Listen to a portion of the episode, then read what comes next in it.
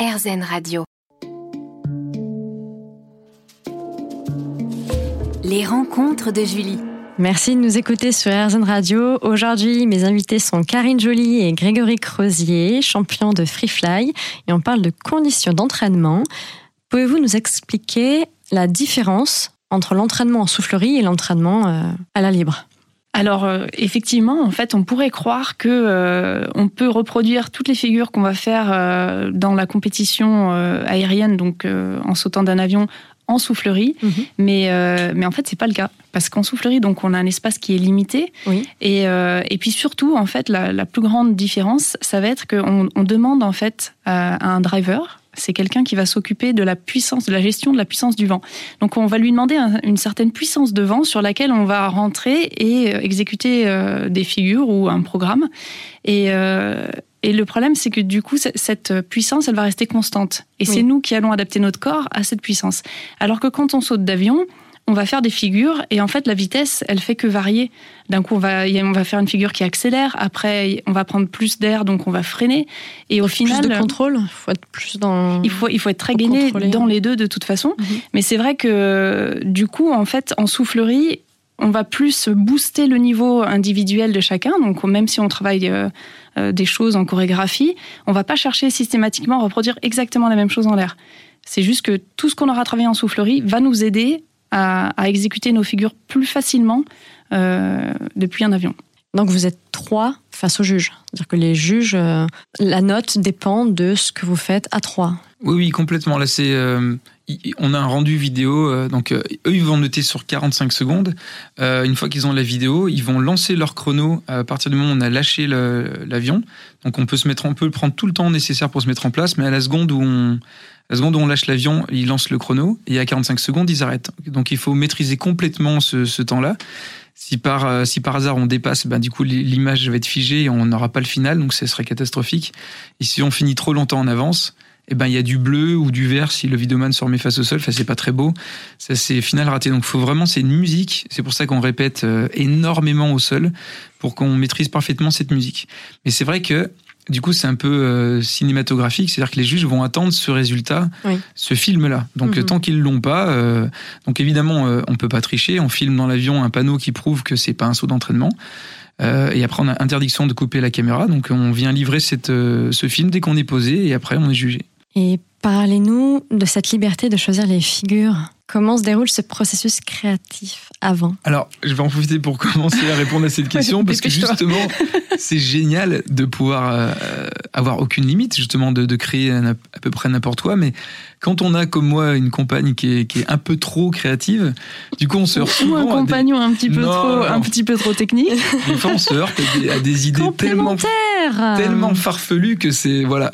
Moi, j'ai un côté un petit peu joie ouais, j'aime bien. Je sais que les lois de la physique sont un petit peu euh, euh, omniprésentes quand même, et je sais qu'on peut pas faire n'importe quoi. Et des fois, Karine arrivait avec des idées tellement euh, invraisemblable. Mais bon, des fois, ça marchait. mais ça marche. En fait, euh, je me suis vachement servi de mes études de, design, euh, de mon école qui était ultra créative et que j'adorais d'ailleurs faire sur Paris. Oui. Et, euh, et, en fait, c'est vrai que penser vraiment, alors c'est, ça peut paraître cliché, mais sortir de la boîte pour, pour penser différemment, ça permet d'amener des idées, oui, farfelues, mais en fait, finalement, quand on va faire des compromis sur ces idées farfelues, on va tomber sur quelque chose qui va rester ultra créatif, mhm. malgré tout.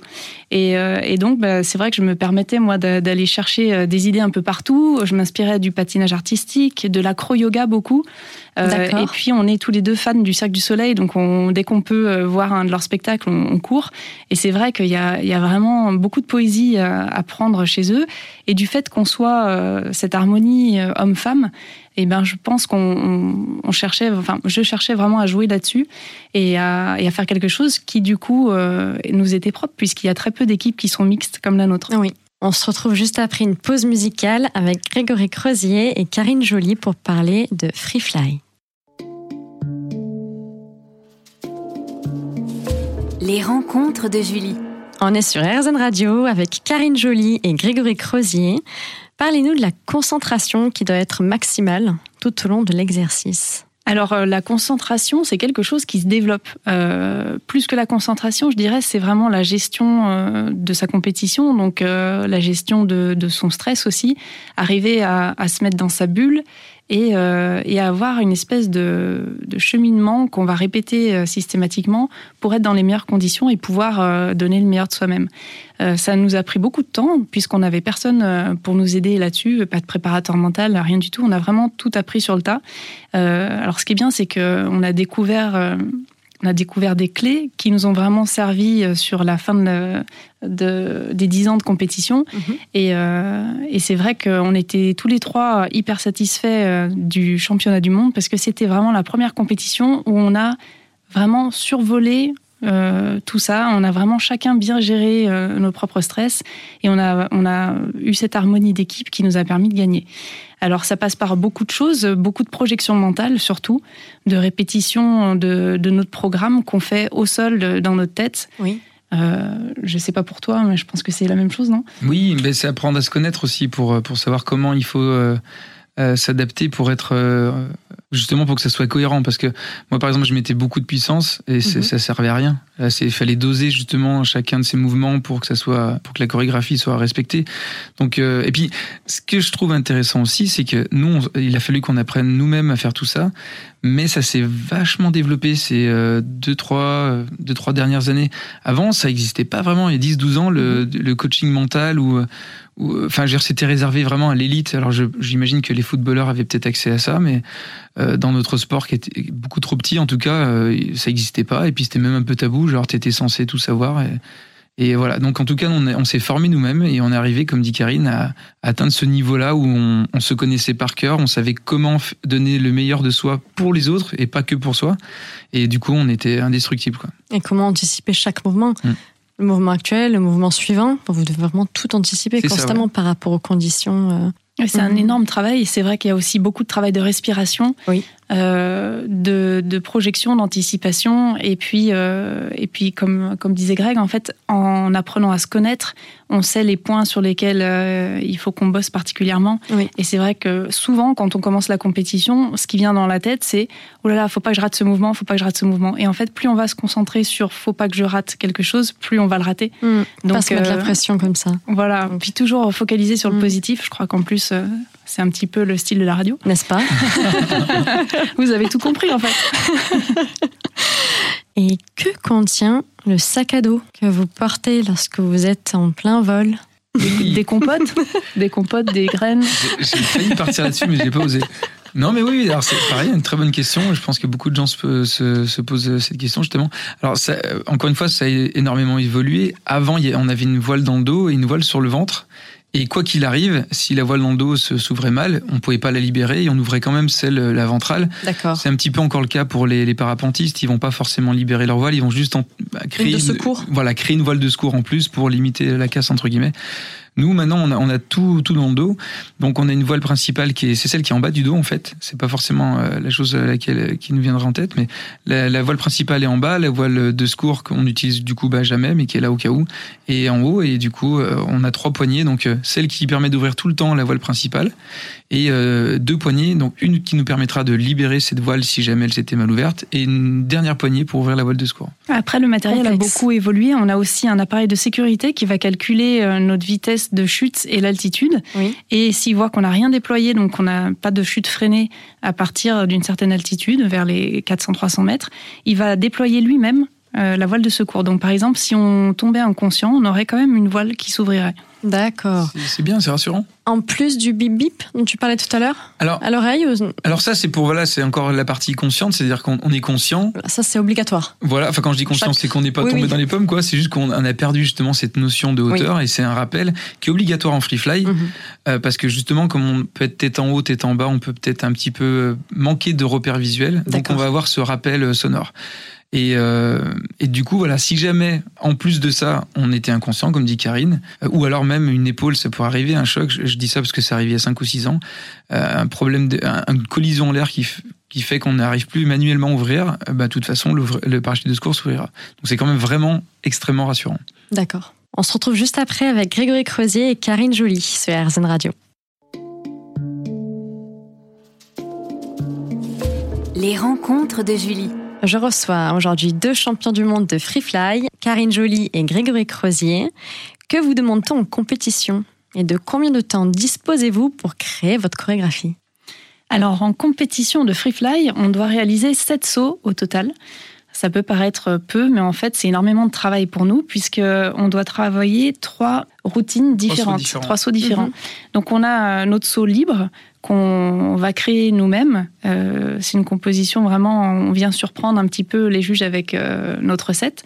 Et puis, on a deux autres sauts qui sont des figures imposées qu'on peut préparer en avance parce que c'est quand même beaucoup de difficultés techniques, donc ce serait quasiment impossible de les réaliser euh, pour la première fois d'une bonne manière. Mhm.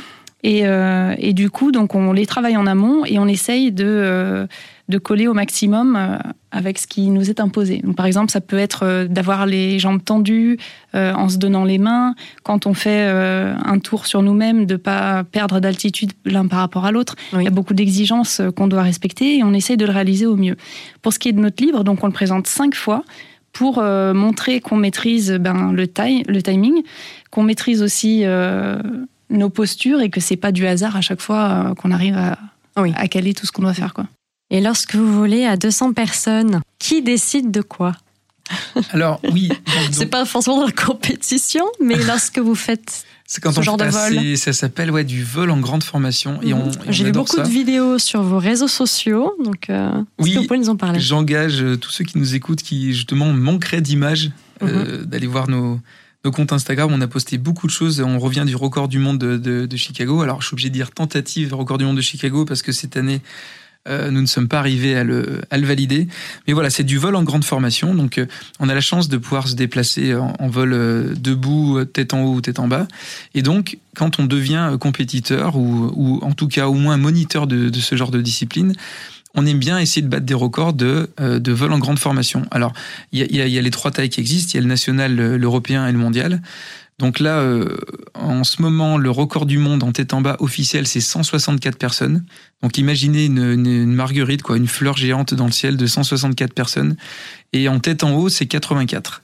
Ça paraît pas forcément logique, mais il est beaucoup plus facile de, de, de se trouver. Euh, c'est plus aérodynamique en fait. C'est plus facile de se trouver en tête en bas et de se réunir que de le faire en restant debout. Quoi. Donc c'est pour ça que le record en tête en haut est plus petit. Et que ressentez-vous lorsque vous êtes projeté euh, de cette manière dans les airs? Moi, moi j'adore. J'adore faire, faire ce genre de, vol en grande formation. Et puis surtout, pour ceux qui ont eu la chance, comme, comme nous, de faire des Coupes du Monde et des Championnats du Monde, on se retrouve quand même confronté à. Euh, enfin, on doit se battre contre les équipes, justement, euh, américaines, anglaises, russes. Donc, même si, même si ça devient des amis pendant la compétition, c'est aussi un peu des ennemis, entre guillemets. Alors que là, voilà, quand on se rejoint, euh, donc c'est en Arizona ou à Chicago en général, quand on se rejoint pour essayer de battre un record du monde, là, on est tous dans la même équipe et c'est extraordinaire. On n'a plus, on n'a plus besoin d'avoir cette fausse rivalité. Là, ça y est, on peut, on peut tous être tous ensemble dans un même objectif et du coup, on, on a une victoire tous en même temps lorsqu'on y arrive. C'est fabuleux, quoi. Et ça fait quel effet d'être euh, champion du monde, d'être multiple champion? Racontez-nous comment vous êtes-vous bâti ce palmarès? Et eh ben, comme on disait tout à l'heure, en fait, on l'a vraiment bâti à la sueur de notre front, je pense qu'on peut le dire. C'est vrai qu'on a, on a vraiment été une équipe un peu hors norme. On s'est, on s'est fait tout seul. Et puis, on a vraiment mis euh, tout en œuvre dans nos vies pour pouvoir s'entraîner euh, au maximum et puis euh, aller viser le plus haut possible. En fait, quand on a commencé la compétition, on n'avait pas pour objectif d'être, de devenir champion du monde. Et puis, en, au fur et à mesure, en évoluant, on s'est dit, mais pourquoi pas en fait Pourquoi pourquoi s'arrêter avant? Mhm. Donc euh, d'un coup c'est devenu euh, c'est devenu l'objectif et là on a tout mis en œuvre pour y arriver. Donc euh, c'était c'était beaucoup de travail, c'est vrai, mais ça valait le coup. Oui, je ne sais pas si on aurait traversé tout ça si on l'avait su en avance, mais en tout cas, on est très fiers au final d'avoir d'avoir résisté, d'avoir tenu aussi longtemps, parce que gagner ce, le titre en Australie, c'était fabuleux. On pouvait pas aller plus loin pour euh, représenter la France. On pouvait pas aller plus loin pour euh, gagner ce titre euh, ultime. C'était c'était la consécration. En plus, ça s'appelait la Gold Coast, donc c'était vraiment un peu la destinée. Je, je sais pas. On a l'impression qu'avant d'y aller, on avait l'impression qu'on allait y arriver enfin. Oui, il y avait cette sensation étrange. On avait tous un peu dans les tripes, on sentait que c'était possible en fait. On le rejetait un peu, ça nous faisait peur, mais effectivement on le sentait. On se retrouve dans RZN Radio juste après une petite pause avec Grégory Croisier et Karine Joly.